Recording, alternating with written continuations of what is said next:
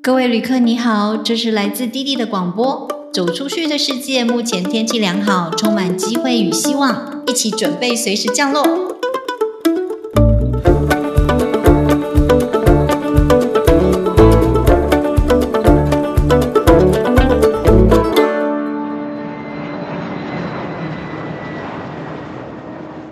嘿，大家好，我是滴滴，这里是滴滴和那些走出去的人的 Podcast。我们都会在这里跟你分享不同人走出去的故事，走出去读书，走出去创业，走出去旅行，走出去转换新环境。走出去其实没有那么难，所以我们要来听听看这些走出去的人是怎么说的，怎么做到的。那今天我邀请到的是 Alice，为什么有机会可以在德国工作？她其实后面有一连串的故事。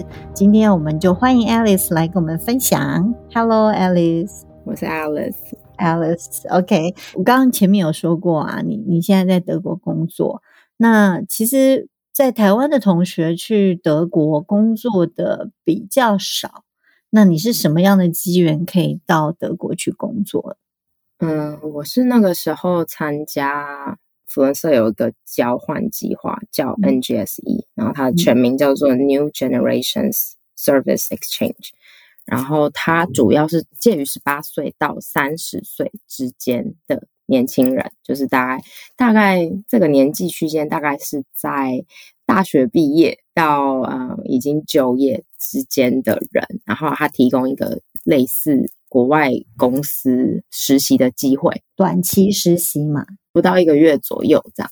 嗯，国家也不太能选嘛，就是他会请你交书审资料。然后他会找几个嗯候选人来面试，会看你主要学什么，跟你未来想要工作的面向是什么方向这样。所以他们看完，然后面试，你觉得你的个性啊，或者是你的就是态度啊，或者是你学习的方向，跟他们目前手上有的资源，比如说，因为他也不是。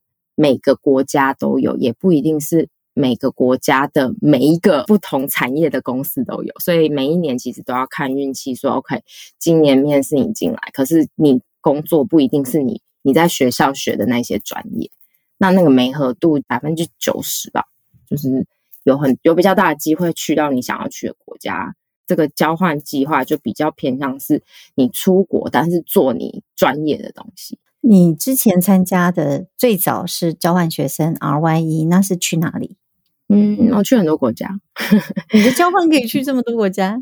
不行，就是一般来说只能一个。可是因为那时候，因为我去的年份比较早，反正 anyway，我去第一次去的时候是我大概十五岁的时候，我去美国，嗯哼，交换一年，然后。啊，我去了荷兰，就是我回来再念了一年的书，就说走就走，哎，想都不想，还好你妈。嗯，我那时候拿到这个交换计划，我也是想说，嗯，就是来，嗯，实习一个月玩一玩。我那时候其实是待了三个月，你你知道台湾有那个欧盟免签嘛，所以我那时候就想说，嗯，做一个月玩两个月这样，所以我就其实有去玩，大概玩了一个月，然后所以。在德国待了两个多月左右，然后我回来的时候，我为什么要继续接这个话题？是因为我要回来之前，我其实也是很单纯的想说，OK，那就回来吧，就是回来去找工找台湾工作这样。虽然我出国这么多次，我从来没有觉得我会在国外工作，或者是我会在国外落脚这样。只是很向往，只是但没有觉得一定要，没有觉得失落，说我一定要去争取这个机会。所以那时候我要离开的时候，我跟我妈说，我那时候实习做什么工作，大概就是做一些那时候公司跟 APAC 的客户有关系，所以我那时候其实进去，嗯，就是我把他们的问卷从英文翻成中文，因为他们的客户针对中国地区，所以所有进来的资料都是中文，所以我那时候其实就做很简单翻译，然后跟他们。交流一些我们亚洲的文化，为什么这些问卷会这样子写？亚洲人的消费习惯是这样，所以我就大概有解释给他们听。做到后面，我就是要离开了嘛。我妈就跟我讲说：“你要离开，那你要不要问问看那个公司有没有缺人？就是如果我思考，我觉得对我有利，所以我也就是很主动，就是在要离开前，问我老板说：“哎，你们有缺人吗？你觉得我的表现如何？你要不要聘我当员工？”那你在回来之前就已经发现你可以留下来了吗？他就给你答案了吗？对我回台湾之前就呃知道可以留下来，但是我去玩就不是我去，就是利用了一个月，我又去绕了欧洲一些国家。我跟公司说我要出去玩之前我不知道，公司说啊你就去放心去玩吧。所以那时候我是不知道的，我是回来要从德国离开回台湾的时候，他们才跟我说哦嗯你录取了，你 OK，就是你拿这个合约回去台湾申请那个居留证吧。哦，好开心哦！对啊，所以那时候我就觉得，哈，所以我要在德国了吗？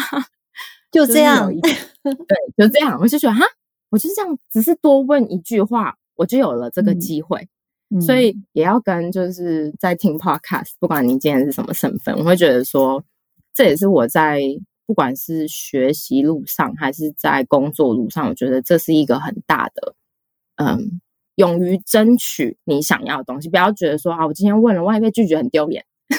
想太多。我，对对对，我觉得有问就有机会，不管今天的回答是 yes or no，但是它就是一个你问了嘛，你争取了，所以今天就算没得到，至少你问了。对，被拒绝了也没关系，但是你问了，你才有那个机会。对，没错。你本来是这样的人吗？我必须说，在我熟悉的语言跟国家，我是一个比较积极争取的人。我就是那个，比如说在餐厅吃饭，然后我会觉得可能我不会刁难服务生，就是我不会刁难，就是服就是工作人员，但是我会觉得如果今天有什么问题的话，或是有什么需要改进的地方，我会很主动的，比如说你今天这个菜色缺少什么东西，或者你今天的服务缺少什么东西，可是我会用非常理性跟非常委婉的方式提出。我提出的原因是因为我希望他们可以改进，因为。这是针对我熟悉的环境跟我熟悉的语言，但在德国我就不太会这么做。到现在为止哦，就已经在德国六年，还是会觉得说，有的时候你去争取一些东西，或者是你去说一些你觉得应该要这样子做的东西，人家不一定接受，因为人家有人家的习惯跟背景跟文化，所以有的时候要看情况。但我的个性就是，我可以这样说，可是我也可以不这样子说。哦，你居然在德国是这样哦，因为你也待过美国嘛，你知道美国其实是很积极争取的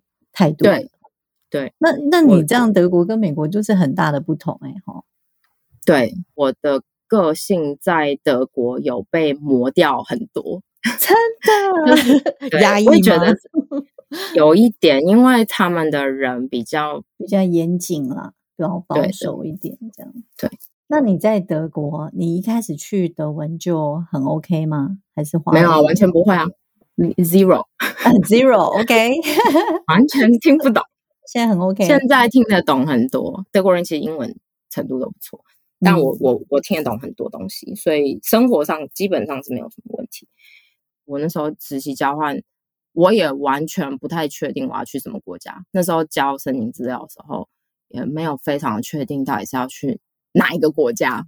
那我也不是念就是相关科系的，就是我的背景不是语言相关的。说什么我念德文系啊、俄文系啊什么之类，不是，就是就完全不知道。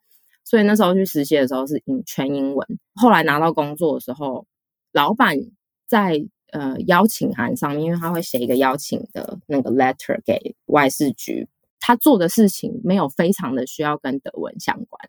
因为这个其实算很重要，他们必须要去澄清这件事情，说我不是抢德国人的工作，所以反正那时候也不会啊。那老板就说没关系啊，你就他们有合作的，就是合作语言中心，他们就送我去上课。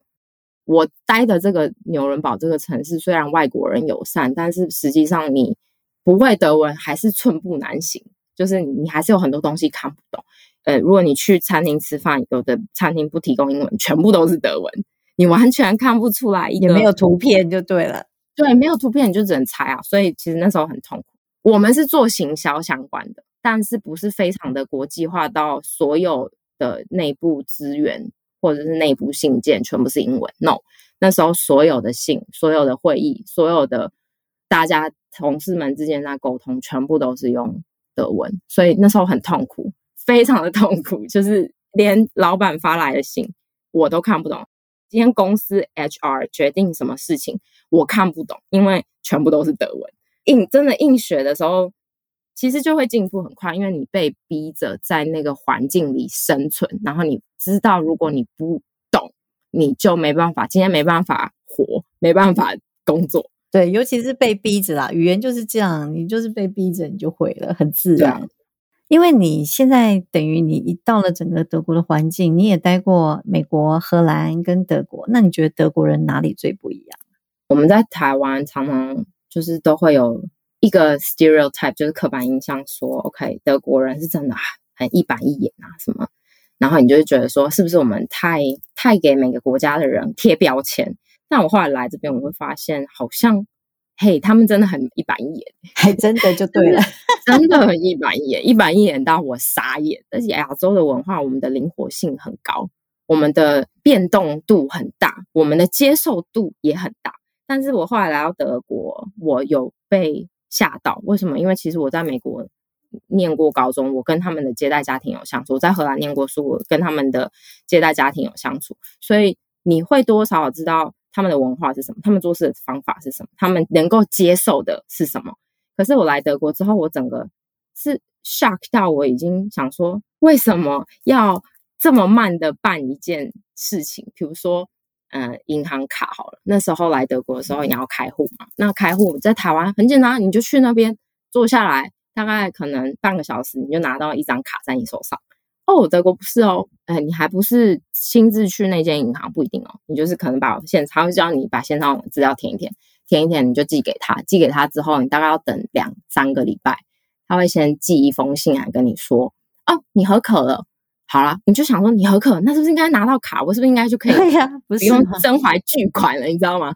不是哦，我你的卡大概在一两个礼拜后会寄给你，你就再等一两个礼拜，卡来了。你就觉得哎，太棒了，我可以用了，对不对？没有密码没有来，他密码是跟卡分开寄的。他说密码可能要再等等等一周哦，所以这整件事情可能可以办快要两个月。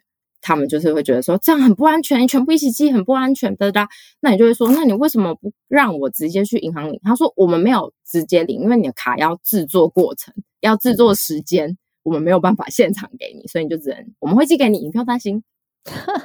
就是很严谨啊，一件一件慢慢处理。没错，他们的态度就是宁愿做好，但是也不要快。然后这件事情我也是在工作上面体悟到，就是我那时候的客户，就是他们就是常常会问我一些问题：你非常百分之百确定是这样吗？Software，你之前遇到相关的问题，一样的东西，Software 已经给你答案了吗？我那时候的回答，我老板是说没有，就是但是我知道有 A 跟 B 的经验，我觉得 C 应该也是这样。我的老板就缓慢的走过来跟我讲了，说你确定吗？啊，你没有很确定哦，你还是跟那个 software double check，就是他他必须说你等到对的答案，你才可以回答，一定要 hundred percent sure，一定要 hundred percent sure，就是我我不可以回答一个 ninety nine point nine percent 的答案。就是他们必须要 double 确认。他说没关系啊，就让客户等。他说我们不要回答错的东西，我们宁愿确认过这是正确答案再回答。那客户急没关系，让他们等。这是你第一份工作吗？这是我算是第一份工作。哇，OK，认真的第一份工作。嗯哼，对。那那你因此你你现在做事的方式变慢了吗？嗯，比如说我的资方，我就会觉得说。没关系，我就是等到东西对。比如说像亚洲，我知道有很多工作方式是 OK。今天这个人不在，然后他可能请假休假生病，whatever，I don't know。但是同事可能要帮他 cover 他的东西。但德国不是，德国就是他不在哦，你要等哦，他可能要两个礼拜后回来哦。没办法哦，这个案子拖，没办法哦，这个东西只有那个同事可以回答。有的时候这些案子就是是一个非常急的东西，你不可能就是等，因为等两个礼拜，你可能整个东西都落后，你的呃行销速度都比别人慢这样。但是这边的老板是真的是很明确告诉你说，没关系，你不用帮那个同事回答他应该要负责的东西，是老板直接这样跟我说，你不用管他，就是你就直接跟客户讲说，这个同事生病生两个礼拜，生病生两个礼拜，他现在要的东西没办法给他，因为只有那个同事知道要做什么。所以，哎，这个也是让我很 shock 的地方。如果是台湾人，可能生病了还会想说，我不好意思请假，我不会耽误到别人。这样没错，对对，这个这个也是德国，我也是一个，也是一个 culture shock。就是我生病，老板说赶快去休息，你在干嘛？你为什么还在公司？赶快回家。他们其实德国人的一个态度是，他们宁愿你生病，好好的休息，然后休个，当然我这是举例啊，可能休个你本来生病。如果你拖着你的病体工作的话，你可能你的病可能要一个礼拜才会好。他宁愿你请一两天的假，把你的病养好，然后后面的四天赶快回来，用你百分之百的战力工作。因为你生病的时候，你回答的东西跟你做的事情绝对不会是对的。就是他们有这个心态，会觉得说你你这生病的身体，你怎么有办法保证你做出来精准度怎么会是对的？所以他们就宁愿你好好休假，而且他们不会。有任何怨言或任何 murmur 说，哎，病假请太多，他们会觉得病假就是病假，没有没有什么为什么这么多病假，感觉是很照顾员工的一个环境。对对，这也是为什么我现在本来一开始前面第一年、第二年，我都会觉得没关系，就是来德国过过经验，然后学习一些东西。我真的不喜欢这个文化话，我就。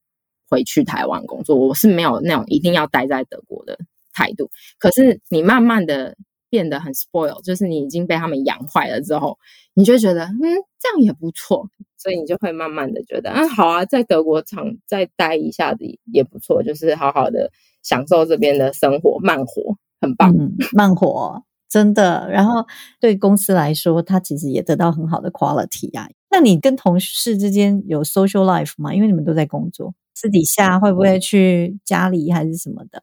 公司的同事比较年轻，所以我跟同事相处或者私底下相处是没有问题。但是我必须要说，德国人还是多多少少会觉得比较难打入他们的圈子，就是不像台湾人这么呼朋引伴的。对，就是台湾人会说：“哎，那个。”不是有一个新的什么同事吗？就是很 random 的说，OK，找他来快点，就是会很轻易的约人。德国同事不是，他们什么东西都是要提前预约的，然后要去今天要去一个人的家，或者是要今天要去哪里吃饭，全部都是可能要提前一两个礼拜，绝对不会有。哎，等下下班要干嘛？那个我们去吃个饭，好吧？绝对不会有这种事，就就是一定会说下礼拜三。我们去哪里吃饭？所以你不会接到朋友的电话或同事的电话，说：“哎，你在哪？要不要等一下明天再出来之类的？出来吃个饭？不会，绝对不会。这么妙？对，他们都没有突然无聊的时候，就对了。没有没有，他们都会想尽办法打发时间，但就是不会有这种突然哎，快点来唱歌 那种。他们是不是也是觉得说，我没有先跟你约好，这样突然约约不礼貌，不礼貌是这样吗？没错。对就是我觉得他们态度是这样，就是他们会觉得好严谨哦，东西是要就是嗯预约啊，出去吃饭或者要做什么事情都是要先讲好，因为不一定每个人都很有时间 stand by 在那里等你约。他们的态度是这样，为什么突然感觉到很压抑的感觉？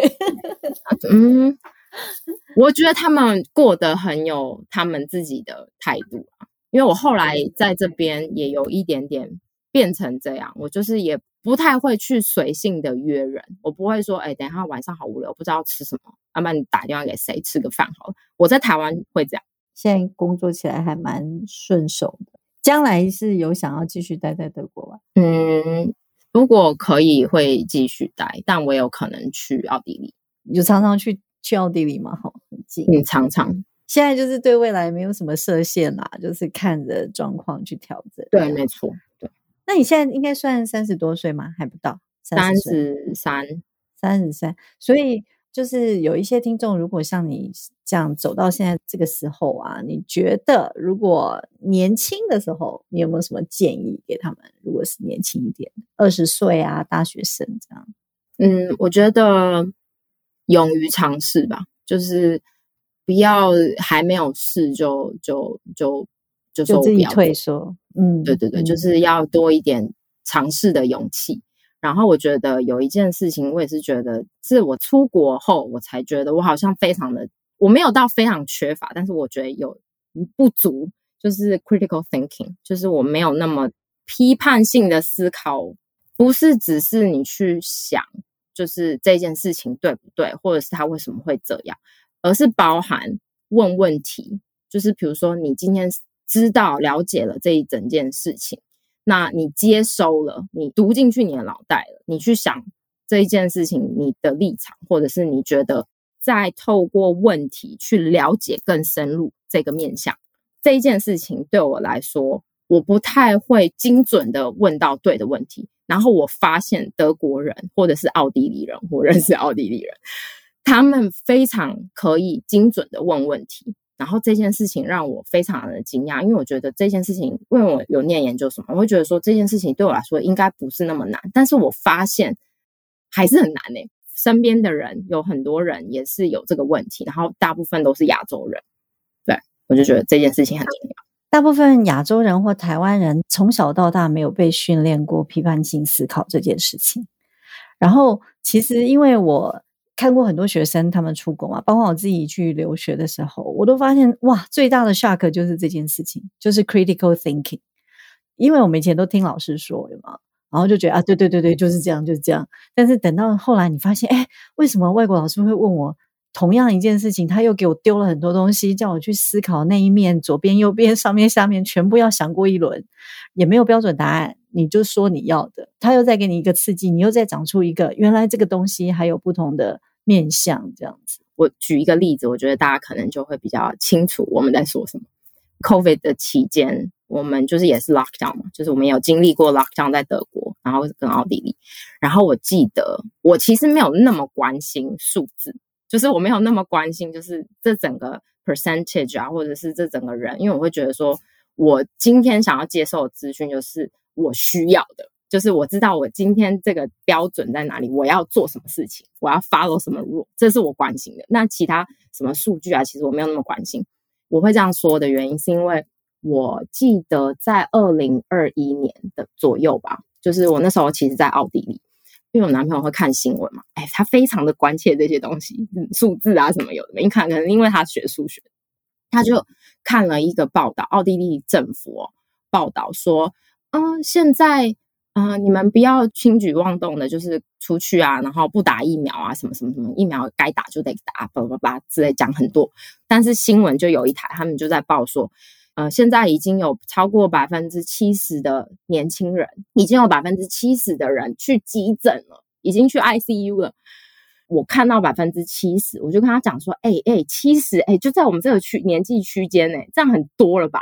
你还不好好的什么小心防范去打疫苗，叭叭叭什么的。”然后他就不信邪，所以他就开始哦，我跟你讲，他就开始，你就看他坐在电脑前面，他开始收资料，他开始收资料。收资料不是那种你 Google 什么出来的资料，不是，你知道他去干嘛？他去下载他们的卫福部吗？还是卫生所？I don't know，就是他们那个 Health Center 给的像论文一般的 PDF 资料，就是整份档案大概有一百多页，然后那个档案是他们每一天会更新，就是他们会更新说他们收了总共多少人，然后这个数据叭叭叭什么的，他去找到那个资料，然后去看他的基数。他们说百分之七十，可是你知道有问题到进 hospital，我们这个年纪区间的人有多少？然后他就是说那个大概五十位不到。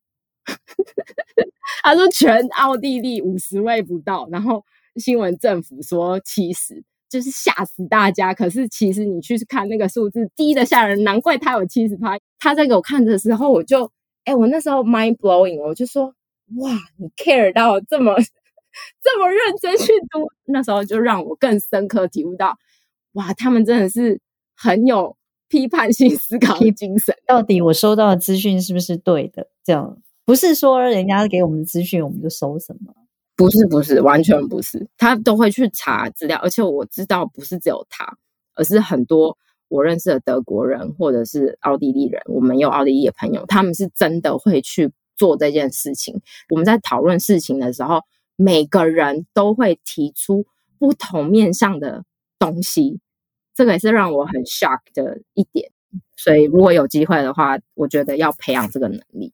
那当然还是要培养，就是勇敢，就是勇于尝试的精神。这样，我觉得如果没有一个人来带领你，你很难去自己去思考，那变成你就要学会自己去思考。问题是我们就是一个人，我们就是因为想法太单向，呃，我们生活上有一些问题，我们自己找不到答案。那你从阅读里面可能也会有不同，怎么讲？作者他对这个事情的一些看法见解，你可能又收到不同的讯息，只是说你没有办法马上跟他去，不能说争辩呐。讨论啊，或者是再再深入的去探讨，但是哎，可是其实像现在啊，都有 FB，他们这些作者也都有自己的社团或者是脸书，可以再跟他讨论。对，没错，OK。所以不晓得我们现在的教育里面有没有把这一块放进去，但是这一块非常非常需要。嗯嗯，我也是因为。在国外，拜托，连那个很简单的一件事情，比方说很技术的东西，比方说那时候我们学科技教学的东西，他都要讲出为什么你要用这个方法，然后全部人就针对这个方法就一直讨论啊。我一直觉得啊，就这样啊，还有还有什么要讲的，然后就一直被被问问到你，逼着你去想，而且你会发现这样好花时间哦，对不对？人家告诉我们怎么做，这样。不就这样了吗？然后你跟他讨论老半天，好花时间哦。可是其实这后面的东西影响的更深远。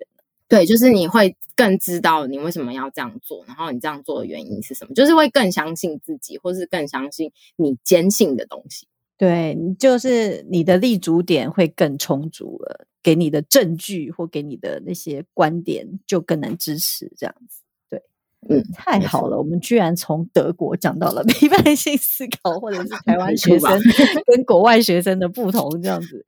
OK，那可是是我很深的体悟。虽然我不是从事学术业的，但是，但是我觉得这个是我到目前看到。我觉得缺乏东西，我跟你 high five 一下，这简直就是也是我非常深刻的感受。今天听到原来德国这么多面向，以前也只知道严谨，就几个关键字，现在还听到听到了一些，原来还会说问问题，要说 我问一个蠢问题。